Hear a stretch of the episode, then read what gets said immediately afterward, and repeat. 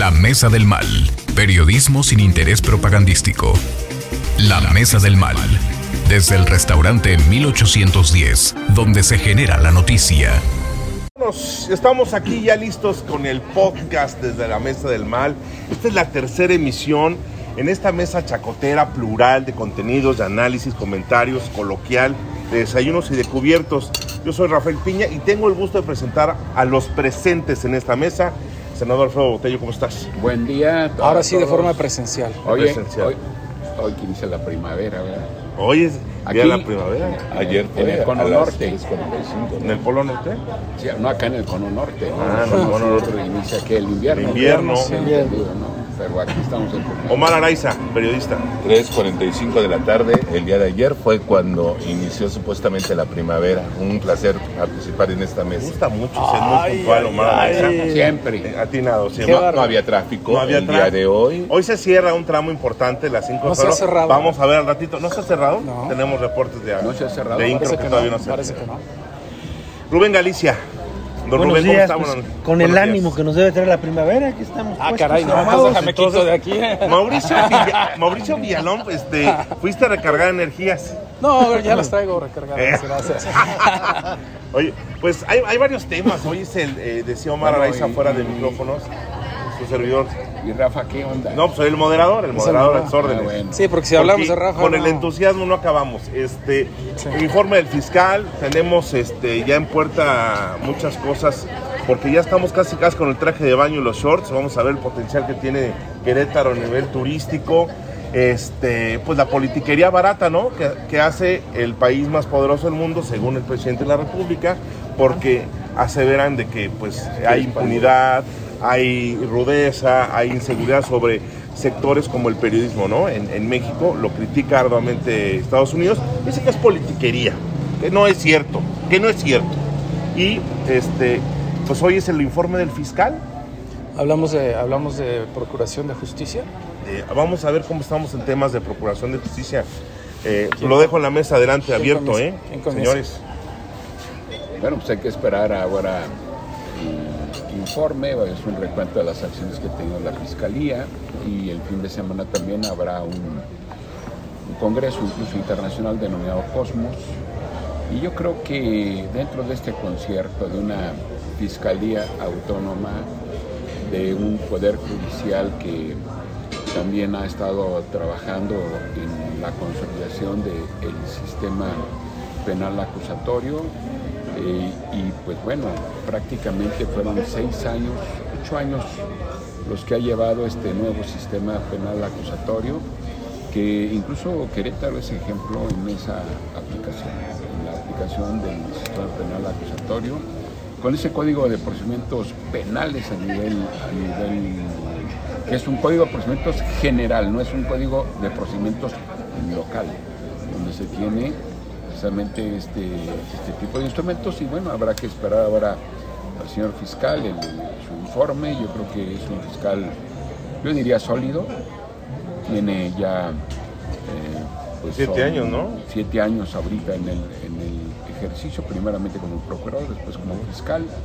Y bueno, eh, yo realmente lo conozco incluso desde, y desde que era Patrullero. agente De grupo de, antisecuestro. de- no, sé, no sé si era de Siempre antes. No, dire- director de la Policía Investigadora No, Ministerial. Ah, antes. grupo de De secuestros, grupo antisecuestro, antisecuestros. sí, sí, sí. Varias- varios. O sea, desde eh, abajo empezó desde Sí, el abajo, maestro. sí, desde sí, sí. abajo. Realmente es una gente muy, eh, que se ha formado este, en el tiempo, incluso académicamente también. Hay que recordar que él incluso pasó o no era licenciado en Derecho, hizo la licenciatura en Derecho en una de las Es que era un policía. universidades, sí.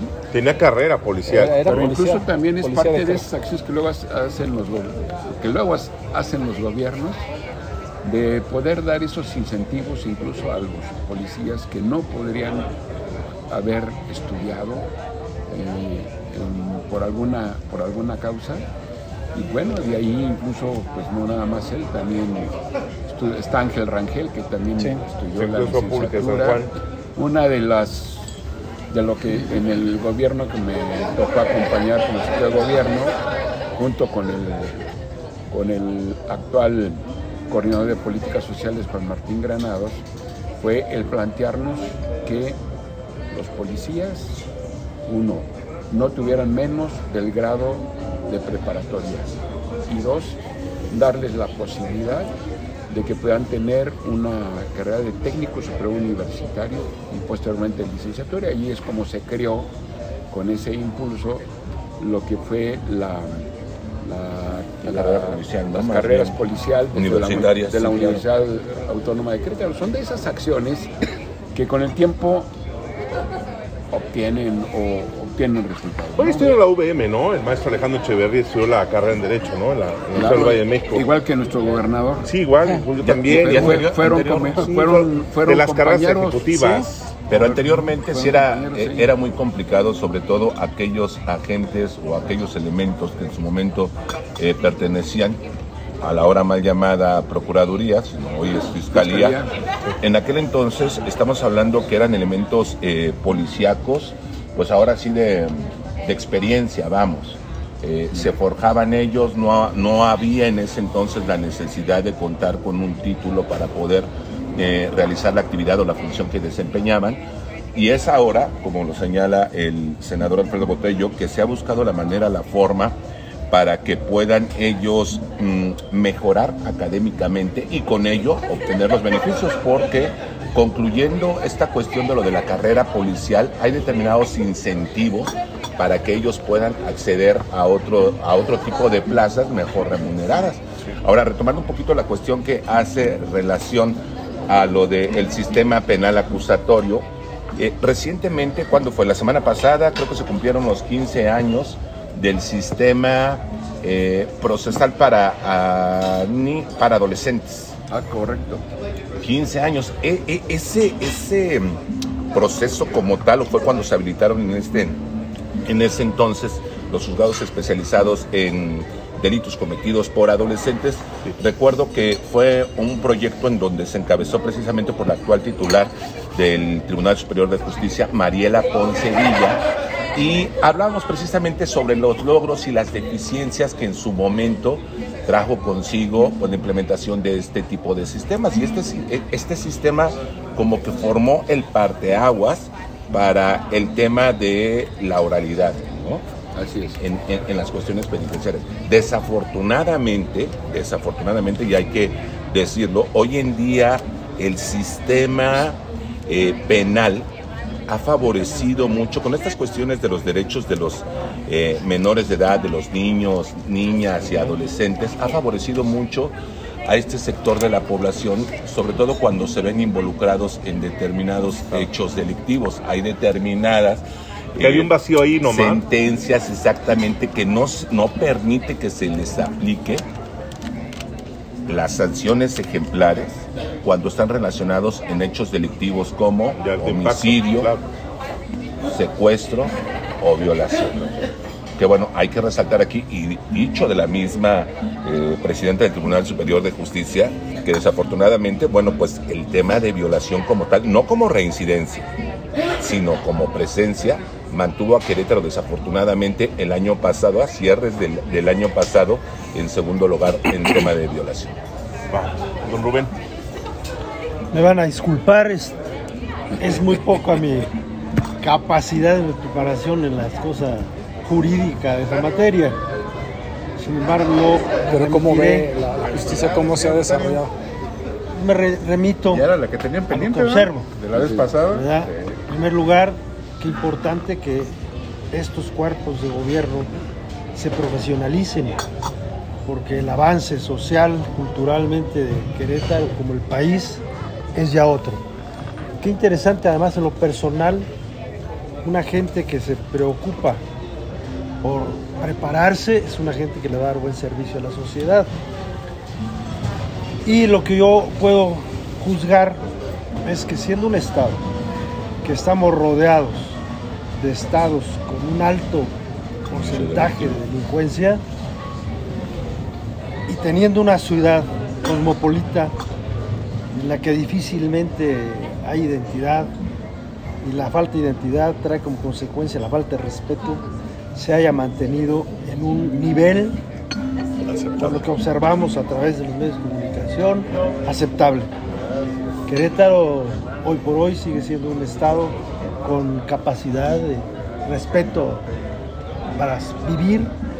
No escapamos de lo que también se comunica, se informa, pero repito, es consecuencia desde un punto de vista de esta transformación social que ha tenido Querétaro y que hemos perdido la identidad, en la cual pues, éramos vecinos unos del otro, nos conocíamos, había el respeto, había la convivencia y se ha perdido la cohesión social de Querétaro y el estado en que se encuentra creo que es de reconocerse a la, a la que le corresponde moderar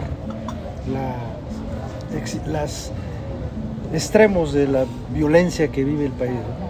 Yo creo que yo creo que el comandante Echeverría yo así lo conozco porque también me tocó como a ti Omar reportear y a, ti Rafa este, y me tocó verlo hasta rajarse el físico en un secuestro que hubo de un empresario allá en la colonia arte mexicano en donde yo vi al comandante caminar con las manos hacia arriba metiéndose a un domicilio para negociar con el secuestrador que le estaba apuntando con un arma al comandante Echeverría la colonia se llama arte mexicano Ahí me tocó estar como medio de comunicación viendo y desde ahí me gané una imagen del comandante Echeverría porque yo lo veía para arriba y para abajo y en ese momento dije, no, pues este señor es policía nato, ¿no?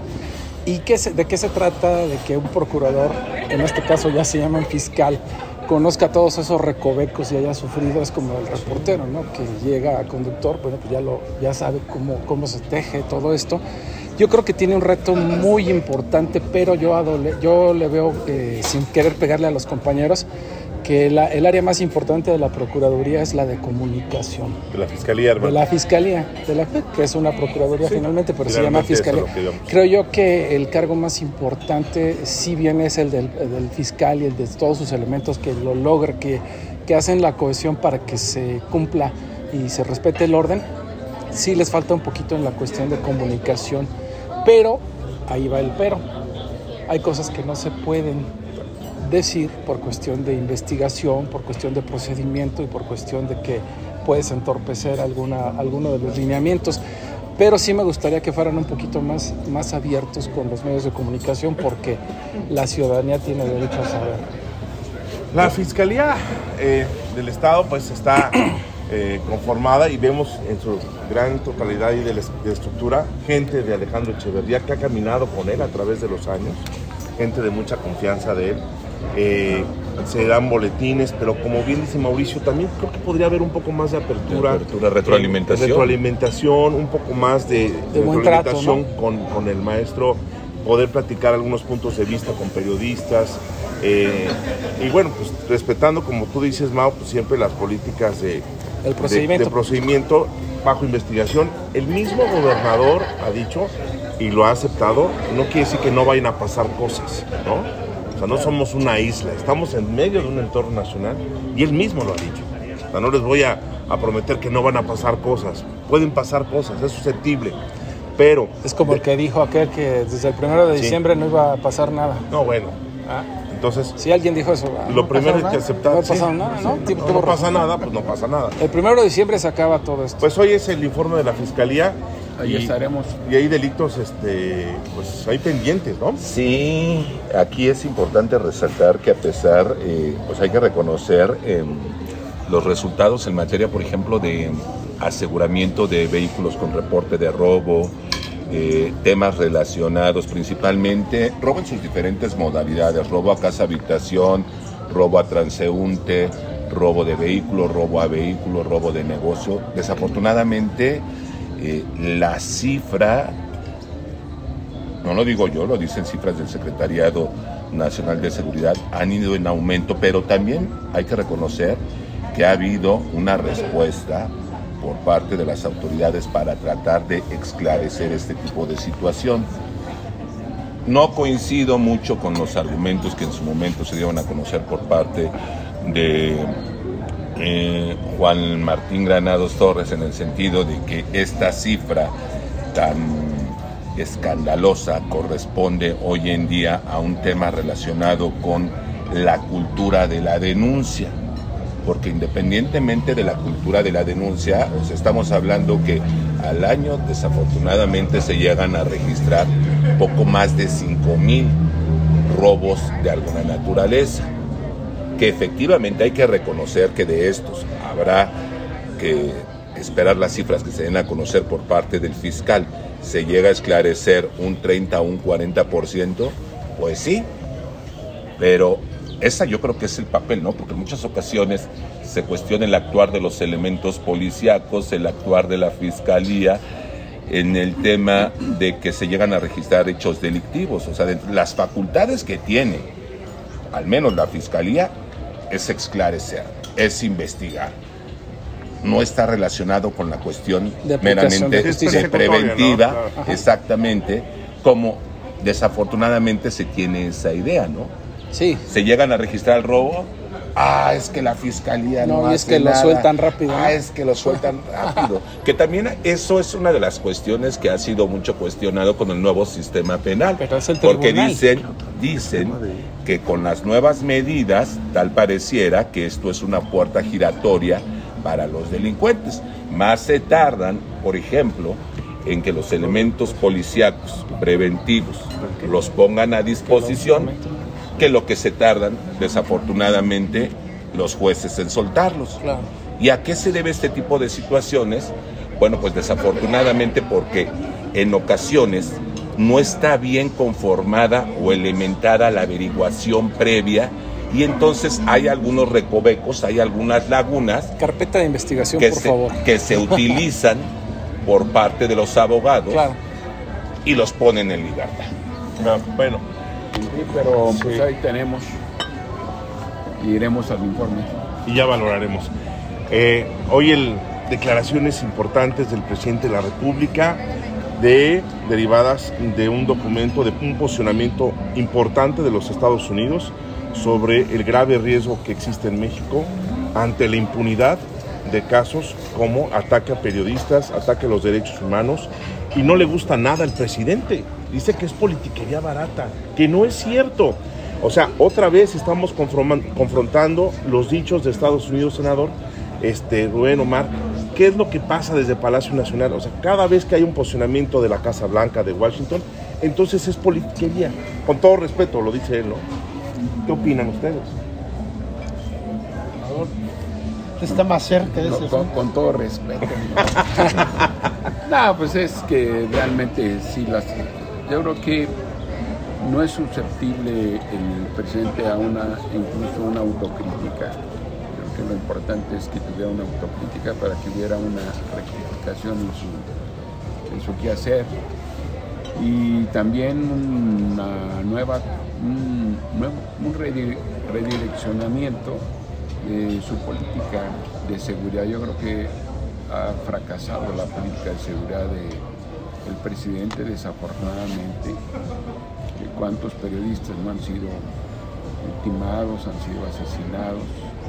Eh, y pues bueno, también los activistas de derechos humanos, las personas que están buscando a las, a, los, a las y los desaparecidos, etcétera, pero no reconoce que estamos mal en seguridad y si no lo reconoces, pues no vas a actuar en consecuencia. Yo creo que es muy importante, hay que actuar en consecuencia.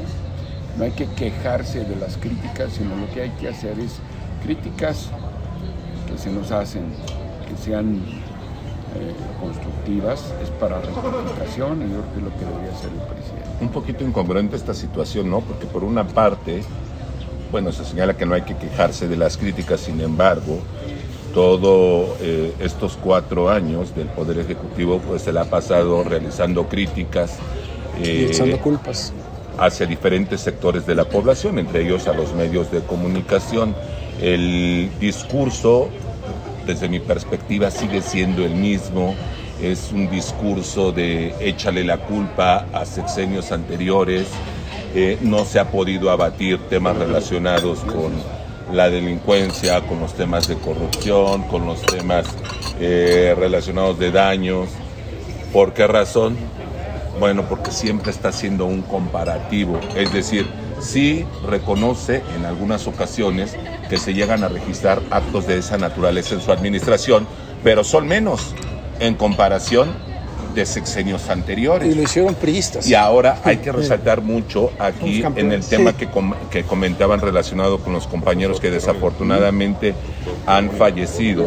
Pues ¿qué pasa? ¿Quién está sembrando un discurso en cada una de estas eh, ruedas de prensa mañaneras hacia los medios de comunicación? Tal pareciera que él a través de este discurso en donde propicia o trata de incentivar la no credibilidad hacia la información que dan a conocer los diferentes medios de comunicación, no se hable nada más del ámbito local, ¿no? Ámbito nacional, pues está generando este discurso, esta percepción de odio y, por qué no decirlo así, en su momento, pues hasta justificación de los delitos que desafortunadamente nosotros como medios de comunicación hemos sido víctimas a nivel nacional. Por, reportarlos. Por reportarlos. Claro.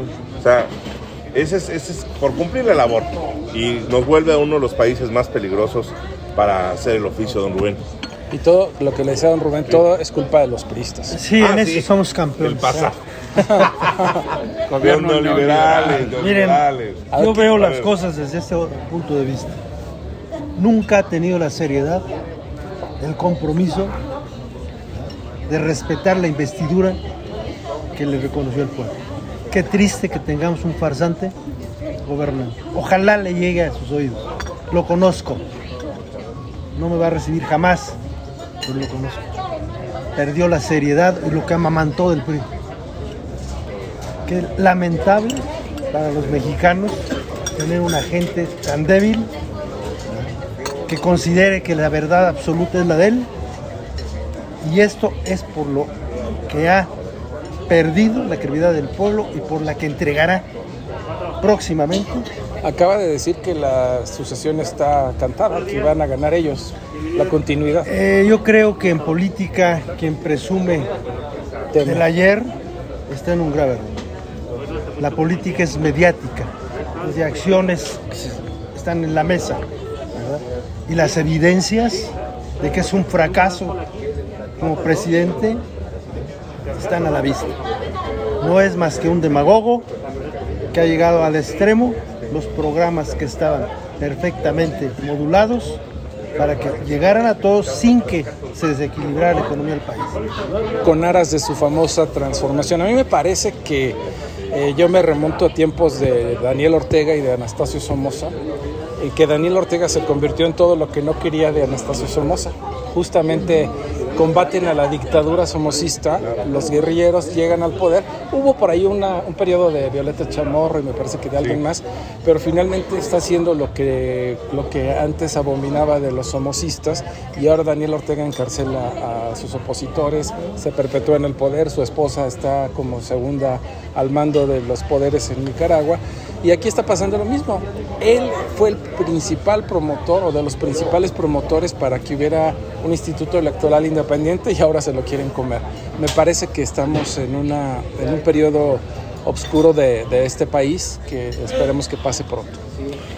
Bueno, pues ahí está la posición del presidente de la República, una más, porque ya hubo señalamiento la semana pasada, viene otro señalamiento, en el caso de, de los sectores eh, periodísticos y la inseguridad y la impunidad, y lo vuelve, porque creo que hace una semana y media contra Anthony Blinken, ¿no? Fue el- el- la contestataria y bueno. Nos lo- quedan siete minutos. Nos quedan siete minutos. Para otro vamos, tema. vamos cerrando, ¿no? A ver, con el tema, pues el potencial, es el potencial turístico, porque ya se viene todo lo, lo fuerte que es la perla de Querétaro, el sector turístico, y cuánto abona el desarrollo del Estado, y qué se va a hacer, cómo se, cómo se visualizan los integrantes de esta mesa, cómo ven el tema turístico, que ya está en puerta prácticamente, señores. Bueno, Querétaro es uno de los principales destinos turísticos no playeros. Desde luego nuestra situación privilegiada, pero también esta situación en seguridad, en desarrollo, eh, nos posiciona como una entidad muy potente en turismo. La semana pasada incluso estuvo por allá en el corazón de la Sierra Gorda Queretana la senadora Xochitl Gálvez para hablar sobre el turismo sustentable. Creo que es una beta que está en desarrollo, está muy importante esta beta. Ahí tenemos algunas joyas también, como es eh, la isla de Sibanzá, que es un ejercicio que se hizo precisamente cuando Manuel González Valle fue secretario de Turismo en el Estado, que pues es una isla, es un lote que pertenece ahí a la Comisión Federal de Electricidad que se logró que pudiera... Unas cabañas ahí, ¿no? Son en el centro. Ah, ¿Esa es, es, propiedad o es bien del Estado? Porque ahorita, por ejemplo, si bien eh, hace referencia que ese lote pertenecía a la Comisión Federal de Electricidad, también el entorno pertenece a la autoridad estatal y también hay una parte que pertenece a los eh, a la comunidad de ejidatarios, ¿no? que ahorita precisamente que tocaste este tema, creo que por ahí hay una discrepancia, hay una problemática sobre que aparentemente se les había despojado de cuatro hectáreas a los ejidatarios de aquella zona. Sí, no hay tal despojo, es un acuerdo que se tuvo en, en su momento por el estatal para ampliar los servicios turísticos de la zona que le dan pues le dan sustento a la zona. Los propios signatarios son beneficiarios, los que tienen allí en ese lugar cuando van los turistas, cuando llegan ya sea desde Simapán o llegan desde Querétaro.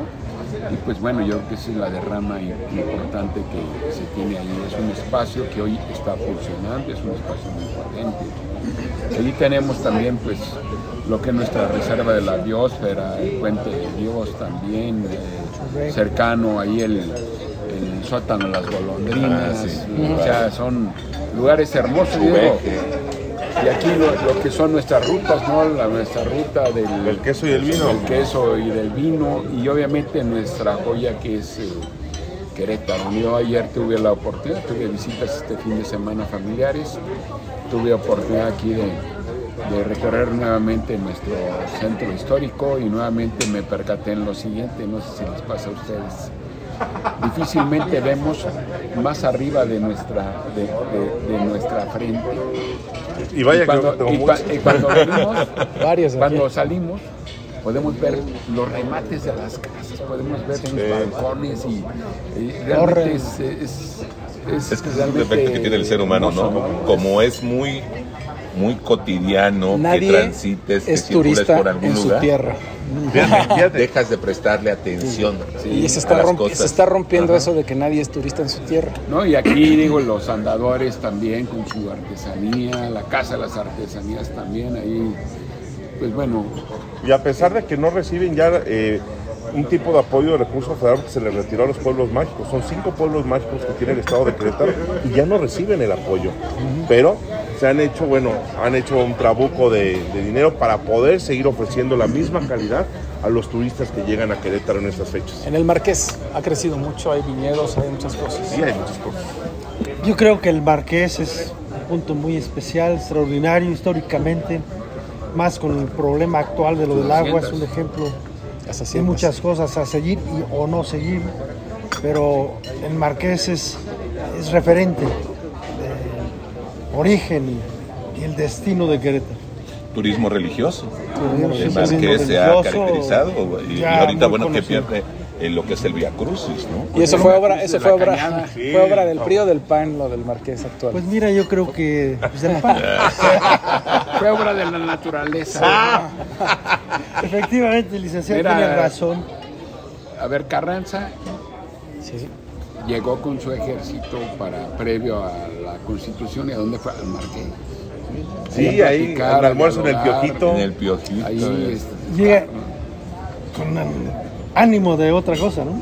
Todos los que llegan al Marqués. Así que bienvenidos al Marqués. Mira, en el Marqués lo más importante es que se preserva una cultura de muchos años. Todavía es muy auténtico su, su, verdad. Pero hablando en lo general, creo que todos debemos hablar de la bondad de Querétaro. Oiga, yo sabía de un alcalde del Marqués que quería poner un teleférico que diera su rancho, ¿no? ¿O no? ¿No era así la cosa? Pues el problema es que había varias curvas. bueno, hay teleféricos, hay gobernadores que hacen sus avenidas. Ah, no, no, por eso, en otros estados, ¿no? Está la pirámide del pueblito. Ah, ¿Cuántas personas oriundas de aquí de Querétaro como tal? Ah, no, lo, no la conocen. Oye, pero no puedes subir, ¿sabes que no puedes subir? Ah, no, sí, por supuesto. Y creo que sí, es un decreto, no, no, no, fue un decreto que se maneja inclusive hasta nivel sí pueden subir algunos personajes sí pueden subir, el pueblo no. Ya con esto estamos cerrando, ¿no? Ya, a ver, déjame ver cuánto nos Este, falta. ¿Algunos periodistas?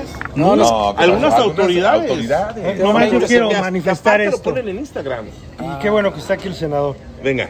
Hemos hecho un esfuerzo, pero no se oye, en que se haga la ruta de la raza. Querétaro es verdaderamente importante, lo hemos platicado, senador. El santuario de la raza puede quedar en el pueblito y es un complemento turístico extraordinario para dignificar a nuestra gente que lamentablemente siempre dejamos los lugares más eh, inhóspitos. Es la hora de dignificar nuestra raza. En Querétaro tenemos pueblos importantes como es Amealco, como es Tolimán. Tolimán, y en Jalpan tenemos otros pueblos de- con raza auténtica, Otomí, Chimeca, Pames. ¿verdad? Jonases. Entonces, este, ojalá que la brillante secretaria o brillante secretario de Turismo no solamente pergonen lo que ya tenemos, hay que ampliarlo y mejorarlo porque tenemos muchas cosas muy importantes. Con respeto lo decimos. Querétaro lo tiene todo. Gracias, señores. Gracias, al senador. ¿Al- ¿Alguna cosa que quieran agregar del tema que sea dos minutos? Dos minutos nos quedan. que sigamos disfrutando nuestra ciudad y nuestra familia y pues bueno, preparémonos para lo que viene, que ya es la- una de reflexión, que viene la Semana Santa y pues bueno, participemos bien con nuestra familia y portémonos bien, yo creo que Mucha reflexión para el 24, sobre Claro. todo. ¿no? La convivencia, la convivencia en este periodo vacacional que se haga de una manera responsable. Desafortunadamente, bueno, pues el fin de semana les tuvimos que dar a conocer sobre un accidente provocado por un joven que iba manejando en estado de ebriedad, se impacta contra un taxi Que que transportaba una familia que sin deberla ni temerla, pues sufrieron las consecuencias de la imprudencia de este joven de manejar bajo los influjos del alcohol. Que todos seamos amables con los visitantes a Querétaro, empezando por las autoridades, que no pase lo que en otros estados. Placa de fuera sobre ellos. Al contrario, ojalá que no haya infracciones para las gentes que vienen a visitarnos, que haya tolerancia, que haya calidez para que Querétaro siga estando en buen ánimo los que nos visitan. Muchos buñuelos, muchos guajolotes, que se venda mucho. Que se venda mucho, que Muchas- disfrutemos las muchas cosas. bolsas de migajas. Pero aquí nos vemos la próxima Nos semana. vemos Ojalá aquí. que toquemos el tema del INE, ¿no? Porque se está poniendo Ah, sí. Ya, claro. Y de la Suprema Corte, porque no dijimos nada de la ministra que quemaron. Sí, y de- y- pero dicen en Palacio que también lo quemaron a él. Ella hasta quemaron socialmente. Gracias a todos. Muy buenos días. Nos escuchamos la próxima. Desde el restaurante 1810, donde se genera la noticia, el análisis de los temas de actualidad, el debate desde el punto de vista más crítico y el chacoteo intenso. Esta es La Mesa del Mal, el podcast